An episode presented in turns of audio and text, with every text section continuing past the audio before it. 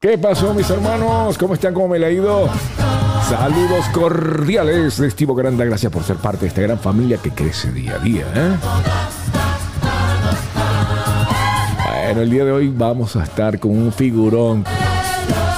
Que seguramente usted va a estar feliz hoy aquí en Venezolanismos, el podcast. ¿eh? Venezolanismos, tertulia y recuerdos, comida tan sabrosa expresiones tan hermosas de mi Venezuela linda. Venezolanismos, tu punto de reencuentro con este Caranda entre música y nostalgia de mi Venezuela linda. Venezolanismos. Eso, eso, eso. Bueno, buenísimo. Señoras y señores, alguien que ha hecho posible de que muchas personas cumplan sus sueños. O sea, es un realizador de sueños. es el capitán de la oratoria, ¿sí? Señoras y señores, Bernardo Jurado. ¿Cómo está mi querido hermano? Muy contento, estoy sumamente contento, estoy sumamente motivado, estoy inspirado de estar aquí. Teníamos pendiente esta conversación hace Sí, algún tiempo sí, tú y yo, Steve. Lo que pasa es que no siempre somos dueños de nuestro tiempo, ¿no? Sí. De hecho, mi esposa, que me preguntaste cuando llegué aquí al estudio, La doctora. la doctora Doris Jurado se quedó allá en casa porque es que estamos terminando uno de los sueños Ajá. para ver si ese autor eh, que está muy muy ilusionado Sí. puede llegar a ir con su libro a la Feria del Libro Internacional aquí en Miami, que es la Feria Internacional del Libro más grande de los Estados Unidos y que se va a llevar a cabo a partir de la próxima semana. ¿no? Ya le voy a hablar de eso. Qué bueno. Y Por ahí veo que tienes varias sorpresitas. Te traje dos libros de regalo. Ajá. Dos libros, los libros más mediáticos de este año, ambos han sido récord de venta. Eh, falta un tercero, pero lo- no te iba a traer un libro de física cuántica o de filosofía, eso no tiene sentido, ¿no? Esto tiene que ser algo más divertido, como es el caso ahorita que estamos en este podcast de los venezolanismos, el libro del gocho del WhatsApp. Que por cierto, es súper, súper famoso él en la- Súper famoso. en Yo no tenía idea de que esto era así. Ajá. Resulta que el Gocho del WhatsApp hace este libro con nosotros. Yo lo entrevisté, por supuesto, no aparece su imagen Sí. porque está detrás de cámaras. Ajá. Y en un santiamén tenía 30 mil vistas el video en YouTube. Una cosa Wow, así, pero ¿qué es esto? increíble. ¿Qué es esto que está pasando, no? y aquí les traigo el- la voz eh, característica de el grupo de Venezuela, el, Sí. el grupo que hace lo que se llama la salsa rara. Me refiero a Guaco. Y es Ah. el libro de la vida de Nelson Arrieta, hecho, Sí. escrito nada más y nada menos que por la muy famosa periodista e influencer Marian Valero. Este es Wow. otro récord de ventas. Y esto- estos dos libros van con nosotros para la Feria del Libro Internacional de Miami. Vamos a estar allí el día 19, 20 y 21 en la Feria Callejera en el Wolfram Campus de Miami Dade College. de este mes. Claro, estoy hablando de 19, 20 y 21 de noviembre. Y tenemos un stand con una carpa que ya compramos y donde vamos a estar más de 30 eh, de mis escritores y más de 100 obras diferentes. A esto, esto ha tomado como una, como una bola de nieve, Steve. Que ayer me llamó mi queridísima amiga, la congresista María Elvira Salazar, para decirme que iba a estar con nosotros el día sábado o domingo. Está cuadrando ese tiempo. Y yo digo, bueno, qué maravilla. Así que, bueno, los que quieran tomarse la fotografía con la famosa congresista María Elvira Salazar, ahí estará en el stand de jurado Grupo Editorial en la Feria del Libro. Estuve trabajando con ella cuando estuve como productor, pero yo era un productor diferente a los demás, porque yo era el productor que tenía cámaras, edición, y hacíamos todo. Y de repente te maquillabas y también salías en- al aire, ¿no? Fíjate que claro, sí, Claro, yo par, lo hice. yo par de veces. Fíjate que otra cosa también teníamos allí con María Elvira, era de que yo le hice hasta el, el opening. Yo ¿Ah, le sí? grabé el opening, el opening editado y todo, que, que era, estaba bien simpático. Era cuando la televisión estaba muy bien. Vamos a hablar de la televisión y de la historia de la televisión, porque eh, la televisión desde mi punto de vista ahora mismo está mermando, está muriendo, porque las, las redes sociales se las están llevando a los cachos. Sí. Mira esto que estamos haciendo tú y yo. Sí. Esto, mis queridos amigos que me están escuchando, lo quiero que sepan, yo estaba viendo a Steve Caranda, yo estuve en la radio, a mí la radio me cautiva más que la televisión. Sí. Por, co- como dice eh, Álvarez Guedes, te quitas el maquillaje, vas vestido como te dé la gana. Claro. Y por supuesto tienes un altísimo nivel de improvisación y de inmediatez que no tiene la televisión. Entonces, lo que estaba haciendo Steve, twitchea, está pendiente de las cámaras, la intensidad de la luz, La eh, es el novio, de la, del novio de la madrina, batea, cuarto bate, todo a la vez. Una sola persona solo hacían cinco. Sí. En los tiempos, que yo, por supuesto, como Sí. ustedes comprenderán, no es que estoy hablando de la radio hace dos siglos atrás en el medioevo. No, estoy hablando de que estuve en la radio, no sé, empezando los 2000 por allí, ¿no? Y eso lo hacíamos como tres personas, cuatro personas, un productor, un periodista, un tipo, un switchero, uno en- de las luces, etcétera. ¿no? En Todo aquellos tiempos. En aquellos tiempos. Y hoy en día las redes sociales, por supuesto, ustedes que nos están escuchando, pueden tener la altísima calidad de un profesionalismo que otrora se hacía en un canal de televisión que costaba multimillones de dólares, pero la tecnología Sí. nos ha hecho que abaratemos, pero sin perder la calidad de la resolución y por supuesto esperamos tampoco perder la calidad, que no perdamos la calidad del contenido. ¿no? No, y ahorita, bueno, el micrófono que estoy utilizando, que está utilizando mi querido, es un Newman U87, que lo tienen, lo está utilizando más que todo las radios de Inglaterra, porque es muy costoso. Claro. Lo usa, por supuesto, que yo sé que tú has trabajado con ellos, que es la gente de Radio Amor de, que, de Claro. K-Love, de sí, Los Ángeles, aquí se llama 107.5. 107.5. Es correcto, también utilizan Newman. Pero son muy pocas porque... Es que esto cuesta, quiero que sepan una cosa, este micrófono cuesta más que un transportation, ¿no? Sí. Un, un transportation bueno que pueda llevarlo por la ciudad de Miami. Esto cuesta más que un carro. Sí. Ahí está. Sí, sí. No, esa es la calidad que hay que pagar para darle a ustedes la resolución, la fidelidad en el sonido, ¿no? Que ustedes requieren. Es Y que correcto. ustedes reclaman y que ustedes exigen, ¿no? Como tiene que ser. ¿Y este quién es? ¿Quién es este? Un año más. Uy, ala, se me está poniendo viejo y se le sigue cayendo el pelo, ¿no, Toche? Ese, le- ese- ese es el gocho del WhatsApp. Se le sigue cayendo el pelo Quien el, quien el tipo escribe muy bien, ¿sabes? Ajá. No solamente hace audios, por supuesto, con ese marcado acento Sí. de los Andes venezolanos. ¿Él es un personaje o él es tal cual? Él es así. No me digas. Él es así. Podía jurar que era un personaje. No, señor. Él es así. Es un hombre que habla inglés perfectamente. Ajá. Es un hombre posgraduado. Pero por supuesto, él es un gocho, gochito, gochito. Y, y está muy orgulloso de serlo. Es un hombre muy instruido. Y les voy a decir un secreto. Ajá. El gocho del WhatsApp es un hombre que estudia entre 6 a 8 horas diarias para darles a ustedes la información que puede condensar en esos minutos de los audios diarios que ustedes Él ya se puede dedicar realmente, profesionalmente a eso, ¿no? Él se puede dedicar profesionalmente a eso, pero no lo hace porque él tiene un valor patriótico que, desde mi punto de vista, es muy importante para todos, ¿no? O sea que no lo ha colocado para poder cobrar en YouTube. Eh, esa no lo sé, no lo sé, infiero que No sí. creo. No lo sé, no, no, lo sé. porque no, sale publicidad. O sea que no le ha marcado porque no le ha importado. Exactamente. Esto tiene un valor patriótico y, por supuesto, como ustedes comprenderán, en el país de la desinformación, como es el caso de Venezuela o de, de cualquier país comunista, Cuba, Nicaragua, mm, Bolivia, es muy importante tener una voz como la del gocho del WhatsApp, W-A-S-S-A-P, Ah, expresamente, mira, ¿no? mira, mira, sí. Es una voz muy importante para estar, eh, por supuesto, mm, en- al día. Las radios venezolanas no pueden hacer lo que tú y yo hacemos aquí. Tú La y yo, libertad. o sea, nosotros podemos decir que fulano de tal es un ladrón, si Ah, tenemos las pruebas. ¿ah? Sí, claro. Allá el que diga que Diosdado Cabello es un ladrón va preso antes de salir de la radio lo están metiendo preso o están cerrando la radio. ¿no? Aunque tenga las pruebas que tenga. Aunque tenga las pruebas que tengas, porque ese es un país que se ha venido a menos y por supuesto los abusos son inconmensurables y bueno, ya esto es algo público y notorio el hecho de que estamos en una dictadura. Eso es una gran realidad. Sí. Y de esa Venezuela de antaño, Ajá. ¿qué te viene a tu mente? Ah, le voy a dar un mensaje a los venezolanos de esa Venezuela de antaño. Yo como venezolano, de pura cepa, Sí.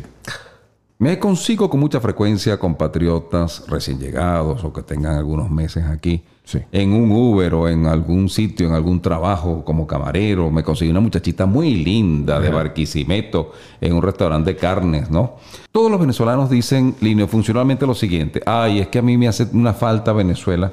¿Cuál es la parte de Venezuela que les hace falta, no? Para analizar un poco dónde está el dolor y poder poner la crema correspondiente o tal vez hacer el masaje correspondiente en el sitio donde duele. Miren, observen esto que les voy a decir.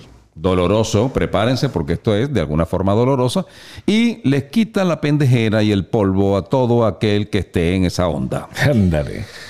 Cuando una mujer, me- esto me pasó de verdad. Ay, Bernardo, es que A mí me encantan las empanadas hechas en Venezuela. Y le digo, mire, perdón, pa, ubícate. Empanadas buenas se consiguen en Miami.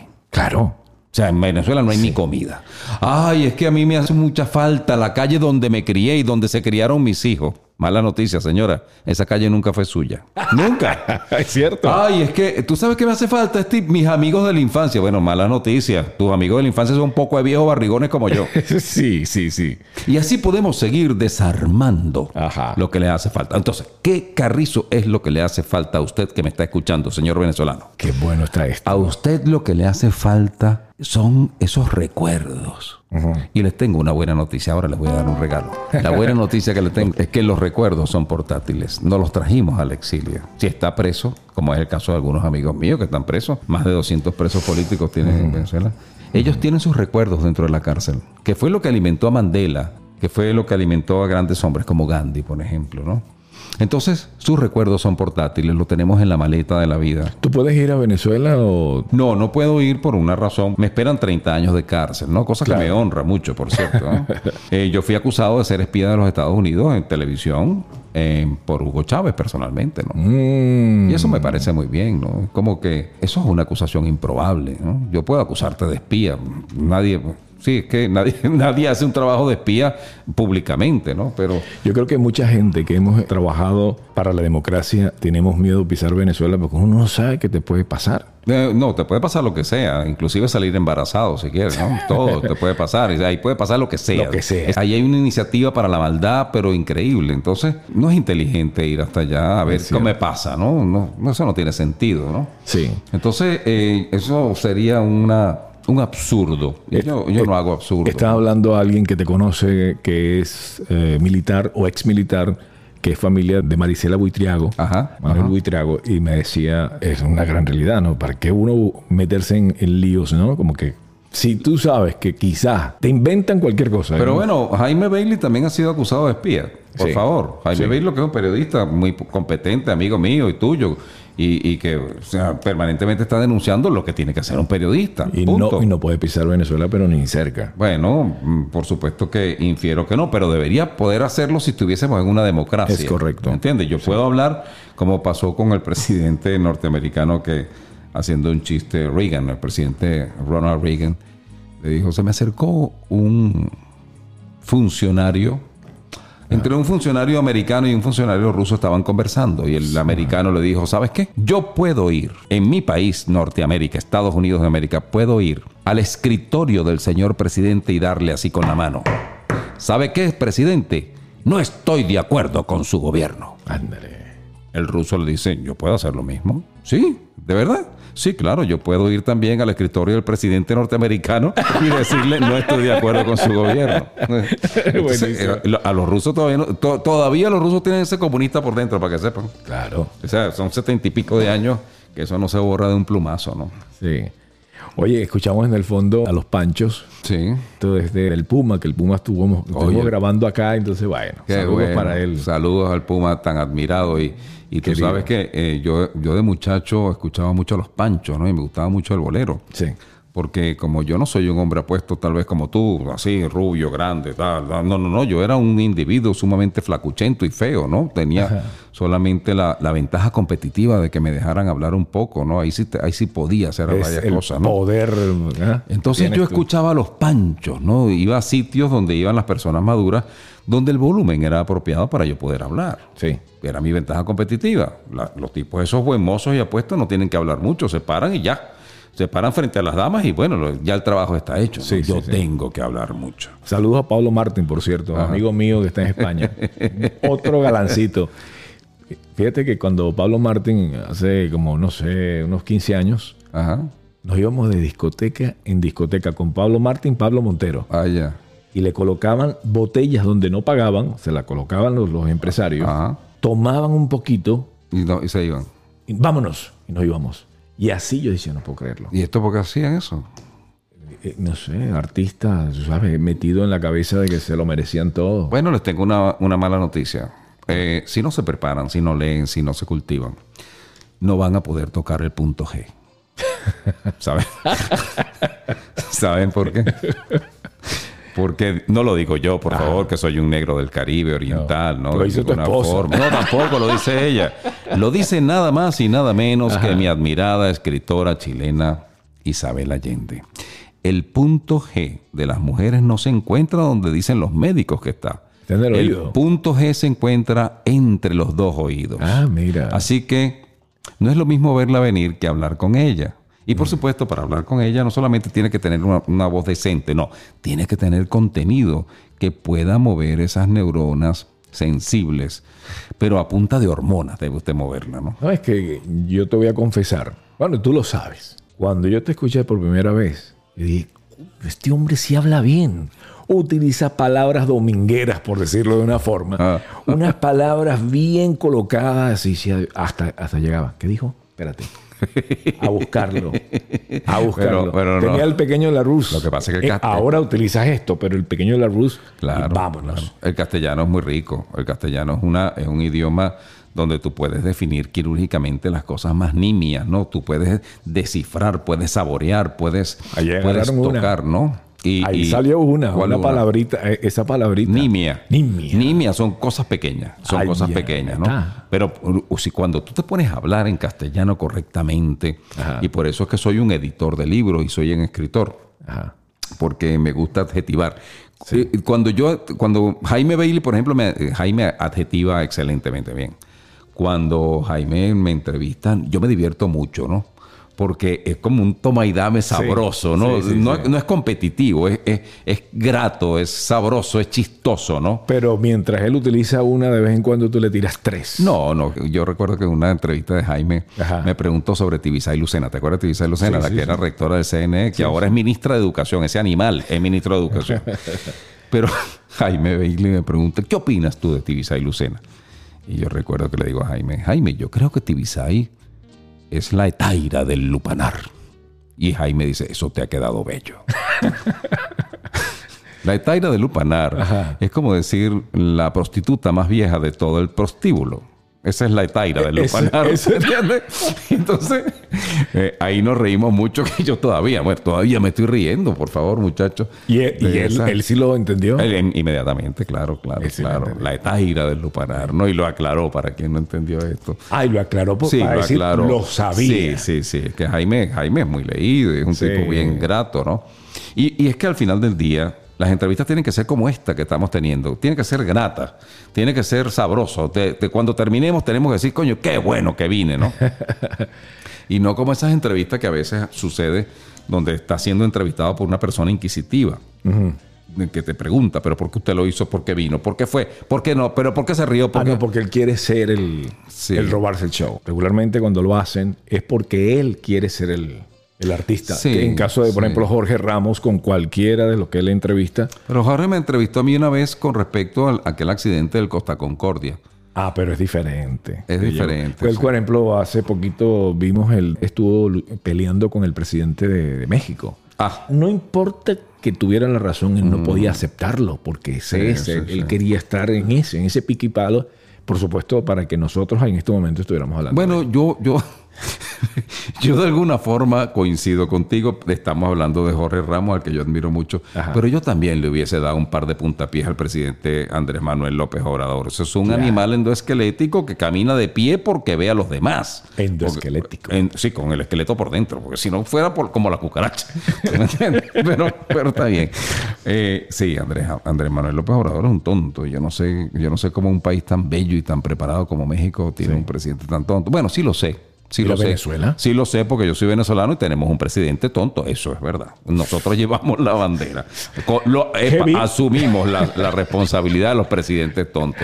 Eso está fuerte. Y por ahí viene Perú también con, con Pablo Castillo, qué lamentable. Entonces, pareciera una ¿Y situación- Bolivia? Con Bueno, con el gran Evo. Evo Morales. Sí, Adán y Evo. Entonces, entonces no sé dónde, no sé qué está pasando en Latinoamérica, pero lo que sí es cierto es que de acuerdo a lo que dice Andrés Oppenheimer, periodista con el que yo he trabajado, Sí. eh, en Latinoamérica toda, desde México hasta la Patagonia, tendrá un decrecimiento económico este próximo año, ¿no? Entonces, eh, ¿cómo no va a tener un decrecimiento económico cuando tenemos esos animales de presidente? ¿Cómo no va a hacerlo?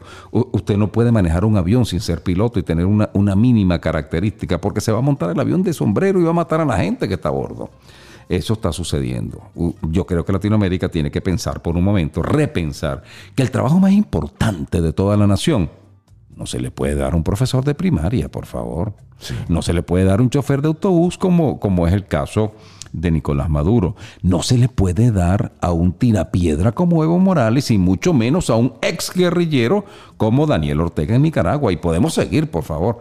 Entonces, miren, el trabajo más importante, el doctor de los destinos de todos los millones de personas de una nación, tiene que estar en manos de una persona que cumpla medianamente con los requisitos, que no sea ser mayor de edad y hablar español. Fíjate que te pones a analizar que si tú quieres un electricista en tu hogar, esa persona tuvo que ir en Venezuela, por, Por ejemplo, el INSE. Yo no sé si existe eso. Yo, El INSE era el Instituto Nacional de Cooperación Educativa. Bueno, mira cómo sí, está. sí, sí, Mira sí. qué cerebro. ¿eh? Entonces, bueno, ah, Eso fue un gran proyecto, ¿viste? el. INSE, sí. Eso formó barberos, electricistas, camareros, eh, de todo. ¿Era de. Carlos Andrés fue? No. Eh, Era de la nación, porque tendríamos que verlo así como de la nación, pero no sé si lo hizo el presidente Pérez o, o Leoni, tengo dudas. Eh, lo que es cierto es que el INSE, por el INSE pasaron muchachos que hoy en día son unos individuos de nuestra edad, porque Sí. tú y yo somos contemporáneos. Sí. O sea, estamos lindando, como todo el mundo lo sabe, los 43 años. sí, sí, Es sí. cierto. Sí, sí, sí. lo que pasa es que nos rodaron sin aceite. ¿no? Exacto. Pero a lo que vamos, el INSE fue un gran proyecto que se convirtió en una realidad. Por ahí pasaron millones de muchachos que se formaron. Ahora mismo en Venezuela han salido producto de iniciativas privadas, eh, fundaciones eh, como Superatec. Superatec está formando muchachos para empresas y se los digo con toda propiedad porque yo estuve muy cer sigo estando cercano a ellos, ¿no?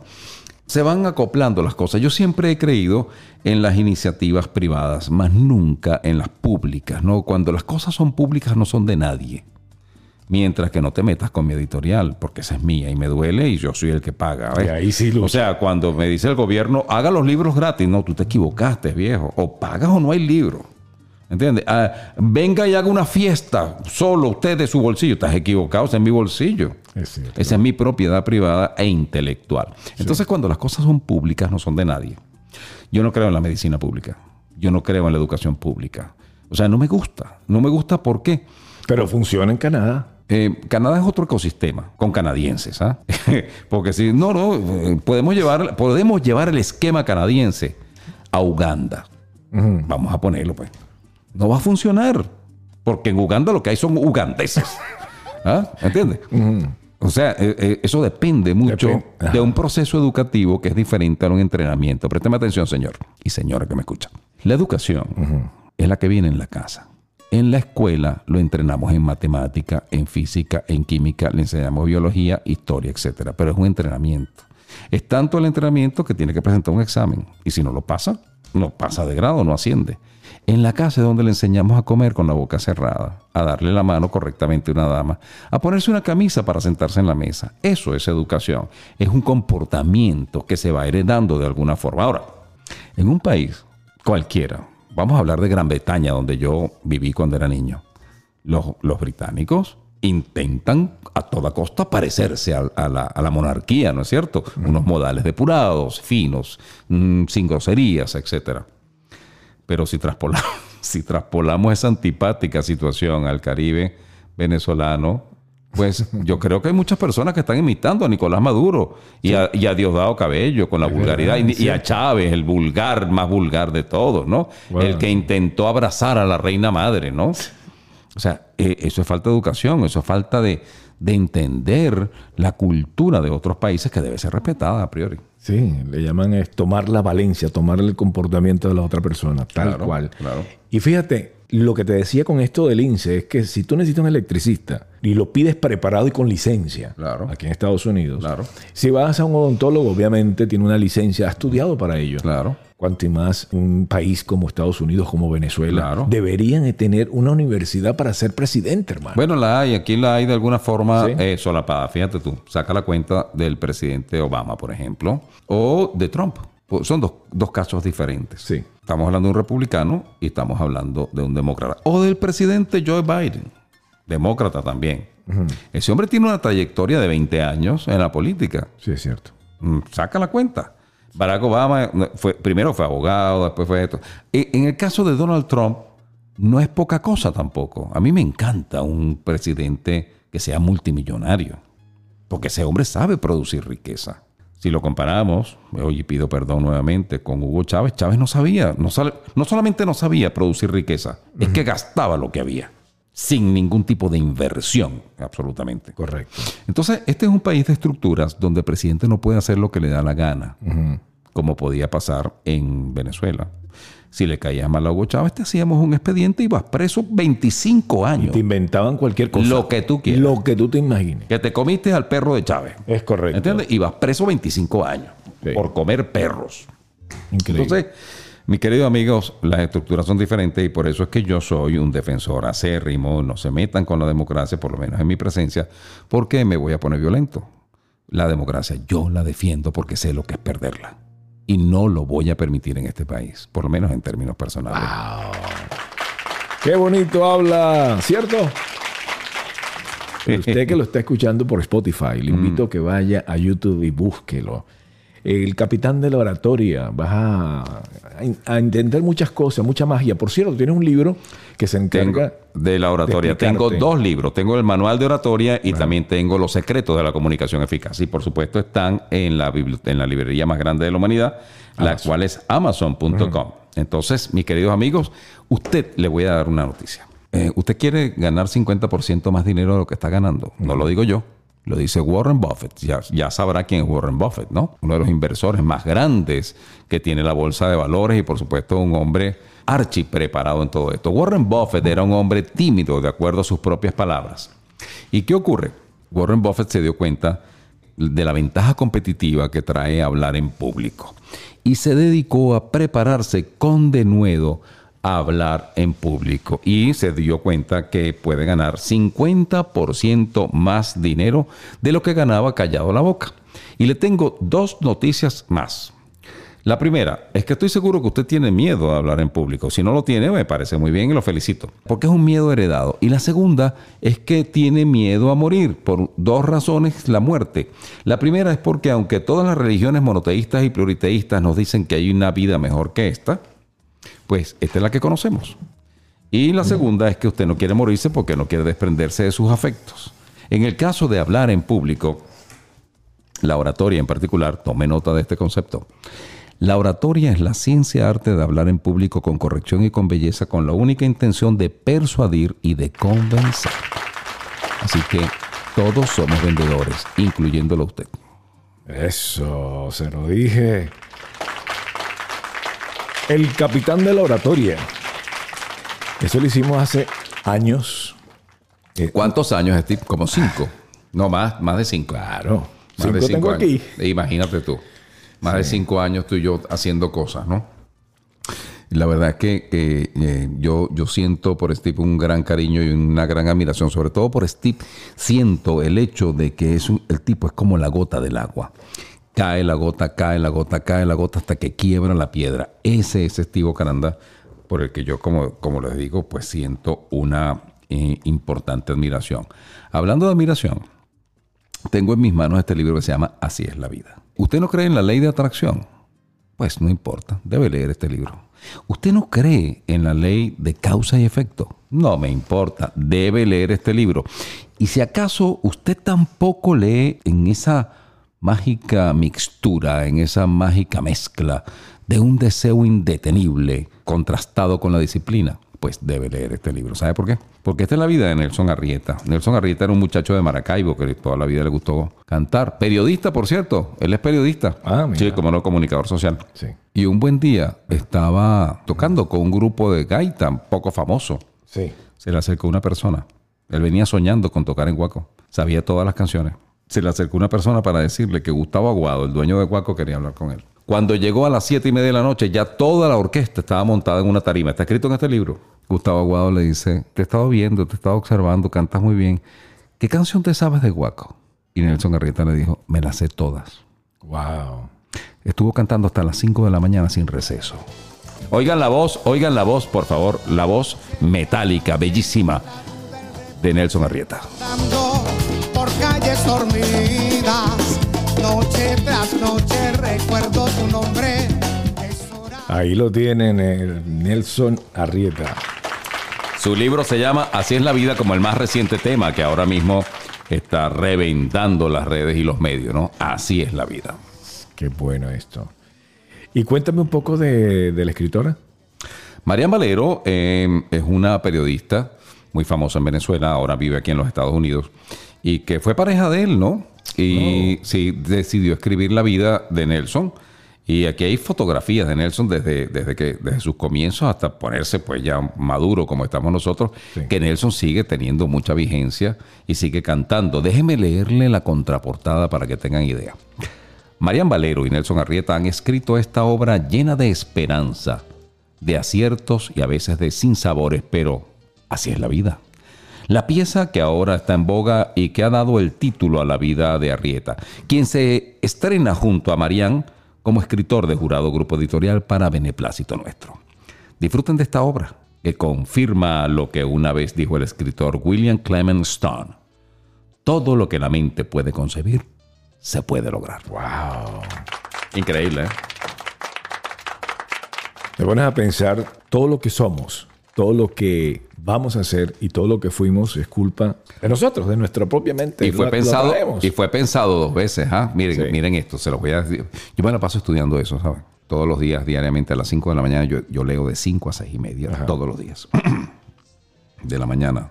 Eso me hace un poco, tal vez, patológico, ¿no? Pero bueno, está bien, así somos. Todo ha sido pensado dos veces. ¿O es que acaso ustedes no creen que apenas hace 100 años era imposible pensar en que un hombre volara? Apenas 100 años, ¿eh? 100 años. Tenemos abuelos de 100 años vivos. ¿ah? Hoy en día, los aviones, los cientos de miles de aviones que en este instante que les estoy hablando están en el aire con millones de personas, son la envidia de los pájaros. Y todo eso salió de un pensamiento, seguramente un pensamiento de corte aristotélico, porque es la conjunción de muchas mentes que se ponen, se alinean, como dice Napoleón Hill, y crean una mente maestra, una mente que logra discernir los detalles hasta poner 900 toneladas de aluminio a 35 mil pies. Eso es un logro. ¡Wow! Eso es un logro de la mente humana y de la voluntad. Entonces la pregunta que cabe, ¿cuánto estás utilizando tú de tu cerebro? ¿Saben por qué leo? Es más fácil quedarme en mi cama, como dice Bailey, rascándome los colgajos. es mucho más fácil, es más cómodo, es más rico, ¿verdad? Ser flojo es más sabroso. Pero yo leo porque la mente debe ser alimentada correctamente. Miren esto que dice Sigmund Freud. El buen humor no existe. Lo que piensas en broma, o que lo que digas en broma, perdón, lo pensaste en serio. Tengan cuidado con el humor. Así que el humor debe ser un poco británico, un poco burlón de uno mismo, pero con cuidado. Porque al final del día, si tú no alimentas tu mente con cosas positivas, con historias como esta de, Nelson Arrieta o del Gocho del WhatsApp, o de los grandes inspiradores como Napoleón Hill, como Tony Robbins, que tiene ahora mismo un evento aquí en Miami, donde Vicente Pasarielo también que hizo un libro excepcional que se llama Sin Máscara. Vicente, mi abrazo y mi admiración lo leí con detenimiento y te lo dije a ti.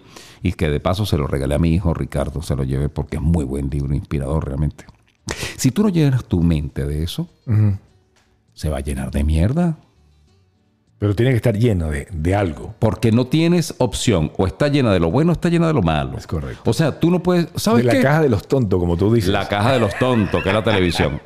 ¿Sabes qué, eh, Steve? Ajá. Yo estoy como bravo con contento. Eso no existe. O tú estás contento o estás bravo. Uno, no hay término medio. Es correcto. Entonces, tengan cuidado con quien se reúnen.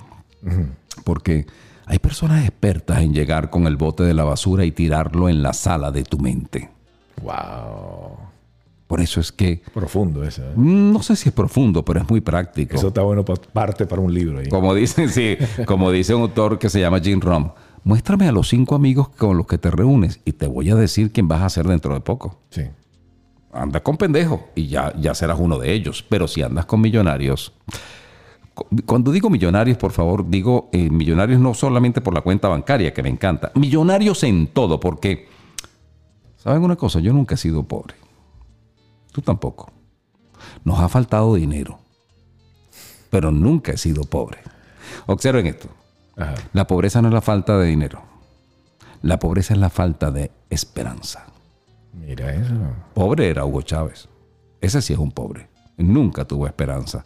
Era un hombre lleno de odios, conectados con el odio, conectado con el resentimiento, que el resentimiento es el aval moral de la envidia. Toda persona resentida avala moralmente la envidia. Claro, hay que quitarle el dinero a Estivo Caranda, porque él es millonario y nosotros somos pobres. No, señor. Estivo Caranda ha hecho dinero, o Estivo Caranda, o cualquier millonario ha hecho dinero, porque trabaja muy duro. Ese es mi caso, por ejemplo. Yo trabajo muy duro. Trabajo 12, 14, 16 horas al día. Esta mañana escribí a las 5 y tanto. Después de mi lectura, entre mi lectura, eso se me ocurrió una idea y escribí un artículo para mi post que, por cierto, agradezco al casi millón de personas que leen el blog Escritos Dios. Nocturnos. Sí, gracias a Dios. Son 11 años ya escribiendo con disciplina, ¿no? Invitamos a la gente que te que vaya. Claro, claro. Eh, Pueden entrar www.escritosnocturnosdebernardojurado.blogspot.com. Ahí lo tienen. Ahí lo tienen. Para que se enteren de muchas cosas interesantes, ¿no? Donde no hay, por supuesto. Primero que yo no acepto eh, ningún tipo de, de, de restricción, ¿no? Pero mucho menos en mi blog. Así que allí verán cosas muy interesantes. Nos soltaste una prenda de que estás escribiendo. Escribiste algo hoy. Eso Sí. viene para tu próximo libro, que sería. No, tu- no, no. Escribí un post que se llama. para el post. Ah, sí, ya, ya. que se llama Se incendió el cuartel de los bomberos. Ándale. Porque quiero que sepan que Alex Saab, el bandido de Alex Saab, colombiano, aunque quieran hacerlo venezolano a la fuerza, Ajá. Alex Saab desde el 2019 estaba hablando con las autoridades norteamericanas, Ándale. Estaba pasando información. pasando información, de manera que, em, pues lo menos que yo puedo pensar es que Nicolás Maduro debe estar defecado. Pero tienen a la esposa y al. La tienen, tienen a la esposa de las dos niñas eh, de alguna forma presas, cosa que no me interesa. Realmente no me interesa. Pero por ahí pueden manipular. Porque la señora a- que gana 1.800 euros tiene 3.5 millones en una cuenta. Ándale. 1.800 euros en una tienda muy exclusiva de Milán, de ropa, ¿no? Pero tiene 3.5 millones, de acuerdo a lo que me dijeron, a lo que, informé, lo que me informaron. Y De manera que eh, la señora no es inocente tampoco. Si tú llegaras, porque somos amigos de tantos años, y dices, Bernardo, te voy a hacer un regalo. Eh, acabo de depositar en tu cuenta en Bank of America 3.5 millones de dólares. Y yo, espérate un momentico, este, tú estás lavando dinero, viejo. Espérate, espérate, que yo tengo que llamar a la policía. Me estoy explicando. Si no me meten en un problema. Si no me estoy metido en de- in- inmediatamente estoy metido en un problema. Sí. No es que, ay, que, ay, gracias a ti, qué buena gente eres tú. Ahora voy a vivir la vida loca con los 3.5 millones que me regalaste. Eso no es así. Eso no pasa así, ni con Estivo Caranda, ni con la esposa, ni con un hermano, ni con nadie, señores. De manera que ella es cómplice. Yo puedo ir en mi carro, manejando mi carro, y Steve me dice, vamos los dos, Steve y yo. Miren esta, esta analogía que les voy a decir. Bernardo, párate un momentico aquí en el TD Bank, que voy a sacar unos reales. Se va Steve Caranda, pistola en mano, asalta el banco, se monta en el carro, yo no sé nada. Arranco en mi carro manejando y nos para la policía. ¿Ustedes creen que yo no voy a ir preso? Pero yo no sabía nada, pero voy a ir preso. Y con toda razón, esa es más o menos la analogía con la señora. Wow. Que está bien buena, por cierto. ¿no? Está linda. Muy bonita. Está linda. Muy bonita no está buena. Es diferente. Es diferente. Está bueno, sí. No, es, es bonita. Es Sí, bonita, bueno, se ve chévere, ¿no? Sí. Ahora, la parte buena no lo sé. Tendría que pararse y dar una vueltita. Eh, Es verdad. Es verdad. Estoy siendo mezquino en mi comentario. que tenemos un programa, ¿cuándo exactamente? Tomen nota. En el Wolfram Campus, en el Miami Dade College. Miami Tech College. Ajá. El día 19, 20 y 21 de noviembre, a partir de las 10 de la mañana, todos los días y hasta las 7 de la noche. Sí. Viernes, sábado y domingo, 19, 20 y 21, se los repito, va a estar la feria, la feria callejera del- de, de- de la Feria Internacional del Libro de Miami, donde por supuesto va a estar la carpa de jurado grupo editorial con, no sé, con no sé cuántos escritores míos, ¿no? Pero no van a ser menos de 30 de mis escritores y más de 100 obras diferentes, porque tengo escritores que tienen tres, tres obras editadas, como es el caso del doctor Jesús Abel Urdaneta, muy famoso aquí en, en el sur de la Florida, o el caso de mi escritor Germán Rodríguez Citraro, que vive en Batanzos, allá en Galicia. Tiene cuatro libros editados con nosotros. O sea, esa es la calidad de los escritores de Jurado Grupo Editorial. Usted, que me está escuchando, yo sé que usted ha pensado y ha acariciado la posibilidad de escribir un libro. Si aún eso no se le ha ocurrido, no se preocupe, ya madurará. Ya madurará. Deje que pase el tiempo y ya verá que usted quiere escribir un libro. La gente que quiere escribir un libro dice, eso puede salir carísimo, eso es inalcanzable, ¿cómo lo puedo hacer? La información la tienes. La, la información la tengo, pero te quiero preguntar algo. Steve, ¿cuánto cuesta un carro? Dineral, depende del carro. No, depende del carro. Eh, yo he recibido libros que están perfectos y salen muy baratos, porque están perfectos, la corrección es mínima, un detalle aquí, un punto y aparte allá, la diagramación ya es algo automático, nuestros artistas se encargan de hacerle un diseño de portada personalizado. Oye, pero he tenido libros que salen muy caros, porque es que el libro virtualmente hay que construirlo. O sea, prácticamente lo hicieron ustedes. Claro, entonces eso pa- pa- tal vez suena un poco desleal, no, no, pero esa es la cruda realidad. Sí. Y esas son horas de mis correctores, horas y horas y horas de mis correctores, conversaciones con el autor. Mire, usted, por ejemplo, les voy a contar algo. Presten atención a esto. Sí. Esto es una, un- no es una palabra, es una palabra que está en el diccionario, pero es una palabra que se utiliza casi en términos vulgares en Venezuela. Yo tengo un autor que escribió lo siguiente, y se prendieron todas las alarmas en el equipo editorial de ese autor. Mi papá es el hombre más arrecho que yo he conocido en mi vida. Eso es impublicable para mí. Yo llamé al señor y le digo, présteme atención, señor escritor. ¿Usted tiene idea de lo que significa la palabra arrecho? Porque su, su- su libro va a ser leído en Madrid. Nosotros tenemos oficina en Madrid. Su libro va a ser leído en Ecuador o en Chile. Sí, claro. Me dijo lo que, de- lo que diría cualquiera de ustedes venezolanos que me están escuchando. Claro. Arrecho es un hombre bravo, tú Enojado, sabes. sí. Mm, macho, severo, eh, echado para adelante, ¿no?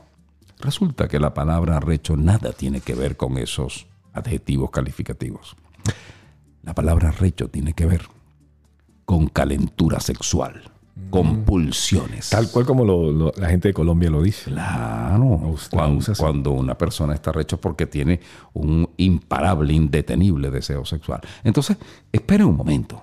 Para eso está la editorial, para asesorar a ese escritor y decirle, mira, tenemos que buscar otro adjetivo un poco más elegante que pueda definir lo El que tú utiliza mucho eso es el gocho del WhatsApp. Muchísimo. Muchísimo, muchísimo. Ah, sí. Porque él es el gocho del WhatsApp y él se permite esos lujos y le importa un carrizo lo que la gente piensa al respecto, ¿no? Hay cosas que me parecen muy bien. De alguna forma deberíamos imitarlos todos, ¿no? Y en que se nos pasa el tiempo volando. ¿Y qué hora Es ¿Qué tiempo tenemos al aire? Casi una hora. Sí, por eso, buenísimo. Bueno, la pasé espectacular. Yo ¿Usted también. también? Bueno, qué bueno. Le invitamos a que puedan ir a ver los videos y también escribirle algo a... Ah, escríbame, escríbame, señores. Miren, tomen, tomen nota, escríbame. Eh, le voy a dar mi, mi correo electrónico. Jurado Publishing, que es el del editorial. Jurado Publishing arroba yahoo.com. Jurado Publishing arroba yahoo.com. Escríbanos allí, que con todo gusto en, en menos de 24 horas les voy a estar atendiendo. Mándame su número de teléfono y yo lo llamo. ¡Wow! Claro, con mucho gusto. Riquísimo. Bueno, mis amigos, recuerden de que pueden ya escribirle, pueden visitarlo, pueden ver también los videos que están en YouTube, la van a pasar espectacularmente bien y siempre, siempre van a salir, pero, pero gozoso, porque tú tienes la ventaja de que el que te escucha sale cambiado. Qué bueno, ojalá que sea así. Es sí. así, es Si es así, estamos haciendo un buen papel entonces y estamos haciendo lo que vinimos a hacer a este mundo. Cuando tocas vidas, y sobre todo cuando tocas vidas de los libros, Steve, desde la palabra, que es el arma más fuerte, Sí. y logras modificar conductas, oye, es una bendición de Dios. Excelente, ¿verdad? Tienes razón. Bueno, así que, ¿cuándo vas para Chicago? ¿Cuándo vas a...? Tengo una invitación para Utah. Ah, para Utah, imagínate. Sí. Eh, hay- Vaya.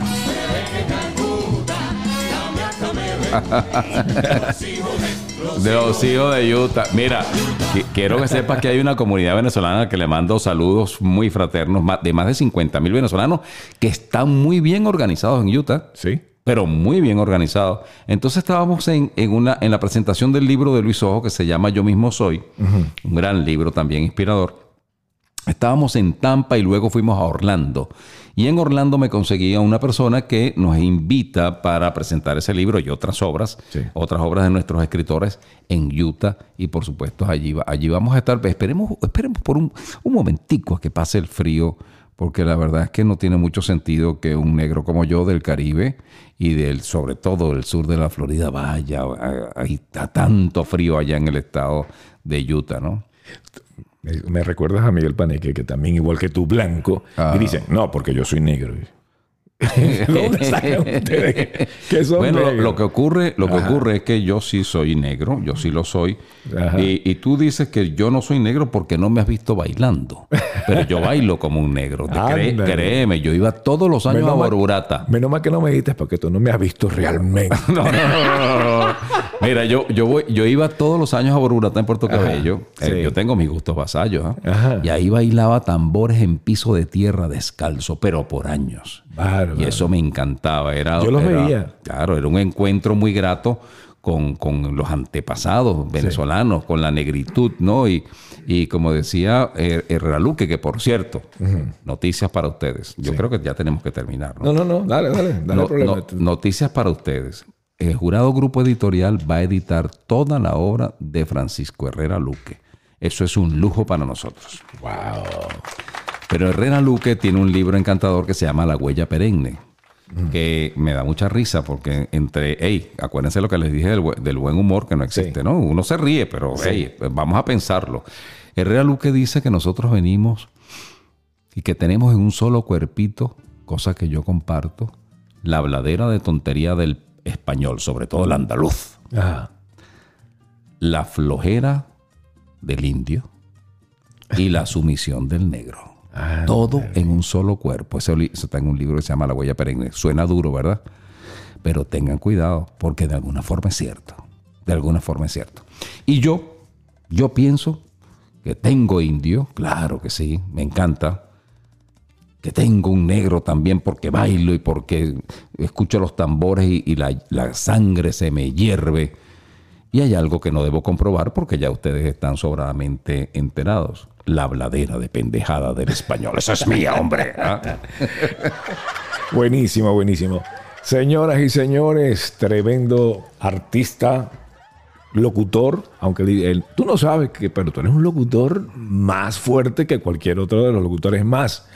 Con decirte que mucha gente que, que yo le digo, tú tienes que escuchar a este hombre, locutores. Me dice, porque tú tienes buena voz, pero sobre todo una memoria impresionante, porque tú lees. ¿Por qué tú crees que yo no leo? Yo leo, pero tú crees que yo me voy a acordar. Eh, Tú me dices, oye, ¿tú te acuerdas el, el- el autor? Ay, espérate, era Martínez, Martínez. Pero tú sabes, tú sabes, tú sabes quién era así. Quién era un tipo que leía muchísimo y tenía una voz privilegiada, seguía fumando y todo. Ajá. Iván Locher. Ah, sí. Iván Locher era un lector, pero bueno, muy interesante, ¿no? Y por cierto, acaba de morir un, un- un- un locutor que- cuya voz él, él decía que él tenía las cuerdas vocales de teflón. Me refiero a Porfirio Torres, Sí, sí, el sí. de nuestro insólito universo. Tú sabes que la esposa fue la que le dijo a él, mi amor, tú, tú deberías de, de intentar ser locutor. Yo locutor. ¿Verdad? Caramba, yo locutor. Tú tienes. ¿Ah? De- decía, decía, oigan esto, ¿vamos a terminar o vamos a seguir hablando? Mira, yo no tengo problema, yo, yo trato de... ¿O nos vamos a tomar un licor o qué va- o nos vamos a un Lo bar? que tú quieras. ahí no, tú- o nos ahí vamos a un bar, tú y me dices. Eh, decía Porfirio Torres, que en paz descanse. Lo único que yo, la verdad, lo admiré mucho. Sí. Con lo único que no estuve de acuerdo jamás es con su tendencia hacia la izquierda. Eso me parece. Cualquier hombre izquierdista para mí es un pendejo. Pero Porfirio llegaba y decía algo así. Pareciera que fue ayer cuando Lee Harvey Oswald dispararía el gatillo que cambiaría la historia norteamericana después de la muerte de Abraham Lincoln. Nuestro insólito universo. Todo el mundo decía, espérate un momentico, cállate la boca que voy a escuchar a este hombre. Ah, Oye, eso- pero tú pero te sale muy parecido hasta el no, tono. no, no, no, olvida, tipo. no, no, no le llego. No le llego nunca. No, esa voz, esa voz de Porfirio es una voz de, de cristal. Que Dios Sí, la. Obviamente él tiene su, su huellita especial. Sí, claro, una personalidad pero, increíble. Pero te- le, le vas, le vas, le vas por allí. Eh, no lo sé, pero, Sí. pero la verdad es que yo a mí me divierte ¿Sabes mucho. Yo llegué a hacerlo en, en California, cuando no, no estaba esta cosa de- del- del internet. Ajá. Era muy sencillo porque la información no llegaba allá tan fácil, entonces tú podías Claro, tenía una agarrar exclusividad. latas, lo que le llaman el, el robar la información, y el vamos a hacer, y se llamaba igual. Nuestro ¿Verdad? insólito universo. Y lo imitaba y todo, qué, papá. qué maravilla. Cinco Qué maravilla. minutos recorriendo nuestro mundo sorprendente. Sorprendente, sí, sí, Entonces sí. comenzaba. El escritor que está atrás, está atrás de eso, se, Sí. Se llama, o se llamó, no sé si murió, Ajá. Rafael Silva. Rafael Silva, sí. Esos tipos hicieron años de años de años Sí. esa, ese programa que está en el internet algunos de ellos y Sí, que sí, realmente em, eran muy, pero muy interesantes. Espectacular. Y de, de hecho, creo que los pasaban en las- por las mañanas en casi todas, En todos casi- Estados Unidos. en casi eh, todas. Venezuela. Mira, fíjate tú que pasan las cosas que eh, mi esposa tuvo que ir a Venezuela a hacer una cosa. Se monta, ella es médico, sale de la clínica, se monta en su carro, prende la radio. Ajá. resulta que ahí estaba un comercial mío, con mi voz. ¿Tú puedes creer? Y eso lo sabe ella porque es mi esposa. Ajá. Pero un comercial que yo hice con mi voz, Sí. lo pusieron en Venezuela y por supuesto se lo robaron. ¿ah? Y esa radio nunca pagó nada por eso, ¿no? Me pasaba, eh, eh, aquí hay algo que se llama Voice 123, que es un sistema donde los locutores pues nos, nos dan y nos dicen, mira, me gustaría utilizar tu, tu- tu Tu voz. voz, claro. Ok, te voy a pagar 1.500 dólares, pero para ello necesito que me, que me grabes esto para ver si te escojo. Claro. Bueno, sucede que nunca te escogen, supuestamente. Se roban la- se la roban cosa. la información. Supuestamente no calificaste y resulta que está la información fuera. Imagínate tú. Y te llevaba sorpresa de que, uff, mira dónde está la información. Yo soy la voz de cine mexicano por muchos años. Ellos sí me pagaron, no digo que no me pagaron, ellos me pagaron. Pero muchos años, pero no es regalía ni nada. O sea, no es como, como antes que te daban tu regalía, tu Claro, cosa. claro. Hay ciertas compañías que sí respetan eso. Eh, Cartaya me, me cuenta de que le acaba de llegar un chequecito de dos mil dólares por un comercial que hizo hace como tres años. Ay, qué maravilla. Claro. Estoy hablando con William Cartaya, que no es. Él tiene buena voz, pero jamás se asemeja a la, la voz tuya. Pues que, sí, Pero que- por favor, hablemos de negocio. Estamos tarde. Estamos tarde, hablemos de negocio. Tú sabes que hay- A mí la radio me cautiva, como te los dije. A mí la radio me cautiva primero porque eh, yo hacía dos horas de, dia- de radio diaria. Y ustedes dirán, bueno, este tipo se divertía. No, mano, yo salía cansado. Sí. Uno sale cansado porque esto es un ejercicio mental eh, donde no hay chance, ¿no? Tú estás improvisando de manera, bueno, no estoy improvisando, pero sobre la línea de producción tú estás diciendo tu comentario. Y tiene que estar documentado, ¿no? Siempre, siempre. es cierto, por ahí que escuché, eh, conseguí esto. A ver si se recuerdan. Obviamente la calidad de, ¿Cuál es esa? de ese tiempo. En enero de 1976. El barco atunero democrático navega al noreste del Cabo Codera rumbo a la isla de la Tortuga cuando un marino que hace guardia en la proa Ay, casualmente, Marino, ¿eh? Los efectos especiales y tal. las Claro. máquinas de la embarcación Pero escúchate se la voz tuya y- y compárala. el silencio es tan denso Poder del se micrófono, claro. Más tu voz. del agua contra el barco. Y, y estamos hablando también de la calidad de, de aquellos tiempos. Sí, que, sí, sí. que aquellos micrófonos tampoco. No eran buenos, no, pueden, no pueden haber sido buenos, ¿no? No. Es como, como tratar de, de- de competir un carro moderno, no sé cualquiera, con un LTD del año 72. Ah, que tenía un gran motor, sí, pero la suspensión era un carro pesado, lo que tú quieras. Sí, sí, sí. Eran otros tiempos, era otra tecnología y eso hay que comprenderlo. Sí. Y la calidad también de que, eh, de que en- bueno, hoy día se graba con estos sistemas que no te destruyen, la calidad no, se- no baja, aunque tengas el micrófono excelente, porque en aquella, eh, en aquella época se- existía un Neumann UR7, por ejemplo. Claro, claro. Pero se bajaba la calidad con esos carretes. ¿Tú te acuerdas de los carretes claro, grandotes? por supuesto. Ahí se grababa y se editaba, ¿tú te acuerdas también? Y, y, no, y, y- y tú te acuerdas los efectos especiales, por lo menos en Cuba. Yo, tu- yo tuve, exacto, los caballos que hacían así con la mesa. Sí, sí. Eh, hay, un, hay un locutor muy querido que, con el que yo hice mucha televisión, ya falleció, se llama Daniel Torres, mi amigo, muy fraterno, por el que rezo todos los días. Ajá. Y al que añoro, ¿sabes? Lo añoro porque Tú eres muy Eh, creyente, ¿verdad? Yo Yo- sí, claro, yo soy muy católico. Aunque mi cara de pecador no me ayude, ¿no? Ni mis tres matrimonios. O sea, eso no me ayuda. Ni, no. mi, mi reputación o mi prestigio no me precede, ¿no? Sí. Pero soy muy católico, soy muy rezandero. Yo no sé por qué soy muy rezandero. Pero tú no tienes cara de, de- de malo, ni de pillo, ni, ni de gente así que te dice. O sea, Eso lo dices tú porque tú me quieres, pero otros dicen que yo soy el hijo de una meretriz, ¿no? Me odian, mucha gente me Sí. odia. Coño, cómo no, claro, vale. Y a mí me parece muy bien porque cuando tú tienes personas que te adversan, acaba de salir un libro donde me dedicaron dos capítulos diciendo de mí, sí, cómo no. no me digas eso. Sí, lo leí y me reí mucho, ¿no? Porque todo lo que dijeron es verdad. Ah, de paso. Sí, sí. Todo lo que. Pero ¿qué, qué dicen? ¿Qué dicen? ¿Qué pueden decir? Que no sea, mira, sí, es verdad. Yo, yo soy un individuo que disparo a quemar ropa, ¿no? A mí cuando me consigo un tonto, lo pateo infragantemente y a, sangre fría. O sea, no sé si me estoy explicando. Tú me conoces, Steve. O sea, eh, esas pendejeras, esas cosas, yo no, no tengo tiempo para eso. Y eso no gusta. Y como yo no estoy en esta vida para que usted vote por mí, no vote por mí, porque no voy a la, a la elección. Entonces simplemente o somos amigos o no lo somos, pero yo no sirvo para esas medias tintas y eso, eso no gusta en el, en, el, en el mundo actualmente. Mira, ¿sabes por qué no gusta?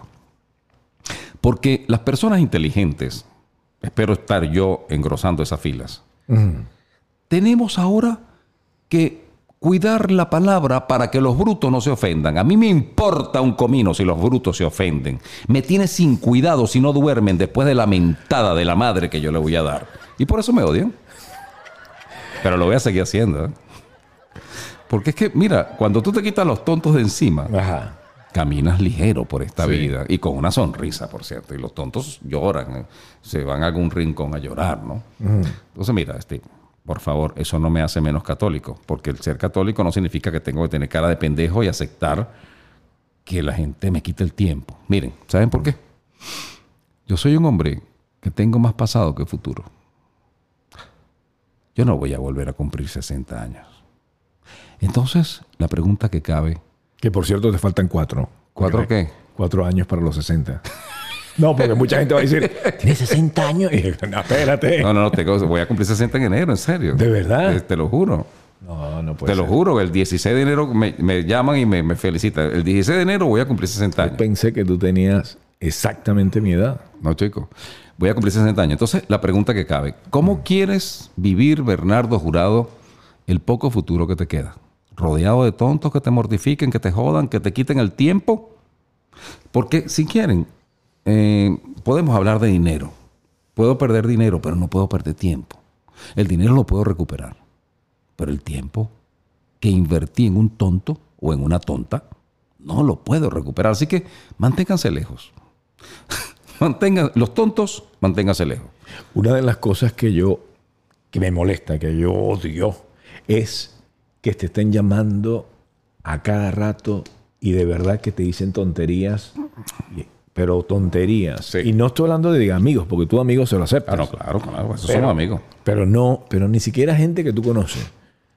Te localizan porque, por ejemplo, obviamente, estamos hablando de 50 mil suscriptores, consiguen el teléfono, no se Claro, comen, sí, sí, sí, y hay te llaman por WhatsApp y tú tratas de, de- de- estar... Ay, hay un momento de que... No. ¿Y por qué no los pateas? ¿Y por qué no le dices no quiero hablar contigo? Debería ser así. Mira, Creo a mí no me- soy a mí- sincero. Creo que me falta eso. mi mamá, mi, mi mamá se, se aterra.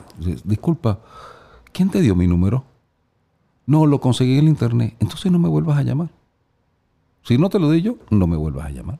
Wow. Y tranco el teléfono.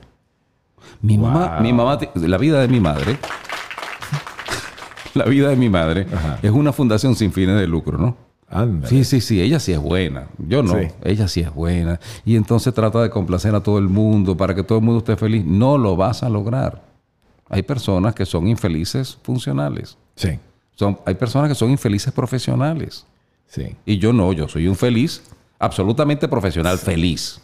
Hay una diferencia entre el estar feliz y el ser feliz. A ver. Oigan, por ejemplo, a mí me hace muy feliz estar aquí con Estivo Caranda hablando. Eso. Ponme unos aplausos, me lo merezco. Pero eh, el, el estar feliz es sumamente relativo al serlo. Nadie es feliz. Estamos felices por pequeños momentos que espero que sean muchos momentos en el día. Pero nadie después de ocho horas de trabajo en una oficina, usted que me escucha, sale en su carro exhausto de tanto papeleo y se consigue con una inmensa cola que va a hacer que usted llegue dentro de hora y media a su casa. Le quiero preguntar, ¿eso lo hace feliz? La respuesta es no. Entonces, ¿dónde está la felicidad en esa hora y media de tráfico? Está en tu actitud. Puedes poner una buena música, puedes llamar a tu novia o tu esposa. Puedes Un llamar, audiolibro, Puedes, audiolibro, pon- sí. puedes poner un audiolibro, esa es una excelente idea. Puedes poner un audiolibro que te llene de inspiración. ¿Por qué? Porque no estás durmiendo bien y tú no estás durmiendo bien por una razón. Porque le permites a tu cerebro irse hacia el lado donde tú no quieres. Porque no tienes control de tu mente. Y cuando no tienes control de tu mente, tu mente se va hacia el lado fácil. Es como tirar un balde de agua en el piso. Observa hacia dónde se va. Hacia dónde está la bajada.